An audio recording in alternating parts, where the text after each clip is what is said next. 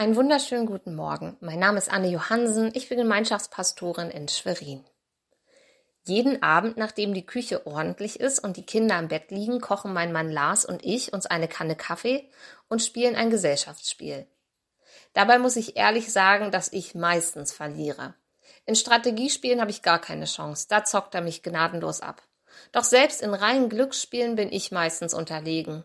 Pech im Spiel, Glück in der Liebe, erwidert er mir dann nicht selten breit grinsend. Er ist halt ein Glückskind und ich bin ein Pechvogel.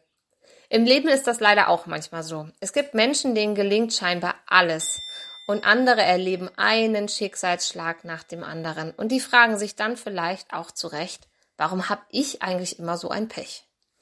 Dabei besteht das Leben natürlich nicht nur aus dem einen, der Glück hat und dem anderen, der immer Pech hat, sondern es ist ein Auf und Ab.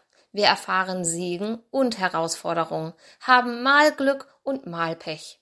Nicht jeder Mensch immer im gleichen Maße, aber niemand von uns hat immer nur Pech. Die Zufriedenheitsforschung legt vielmehr nahe, dass unsere innere Einstellung mehr mit unserer Einschätzung, ob wir Glückskind oder Pechvogel sind, zu tun hat, als die realen Wendungen unseres Lebens. Sprich, wer mit dem, was er hat, unzufrieden ist, wird wahrscheinlich auch mit dem, was er will, unzufrieden bleiben. Und wer glaubt, ein Pechvogel zu sein, dem kann so viel Glück widerfahren, wie er will, er wird es nicht sehen. Diese Menschen sind blind für das Gute. Die Tageslosung für den heutigen Tag steht in Prediger 7, Vers 14. Freue dich, wenn du einen Glückstag hast. Und wenn du einen Unglückstag hast, denke daran, Gott schickt dir beide und du weißt nicht, was als nächstes kommt. Zugegeben, der Autor des Predigerbuchs war auch kein Optimist. Er hadert mit seiner eigenen Vergänglichkeit, er versteht Gottes Wege nicht und wirkt phasenweise ziemlich resigniert. Doch eins bleibt, er vertraut auf Gott. Und so gibt er uns heute auch zwei richtig gute Ratschläge.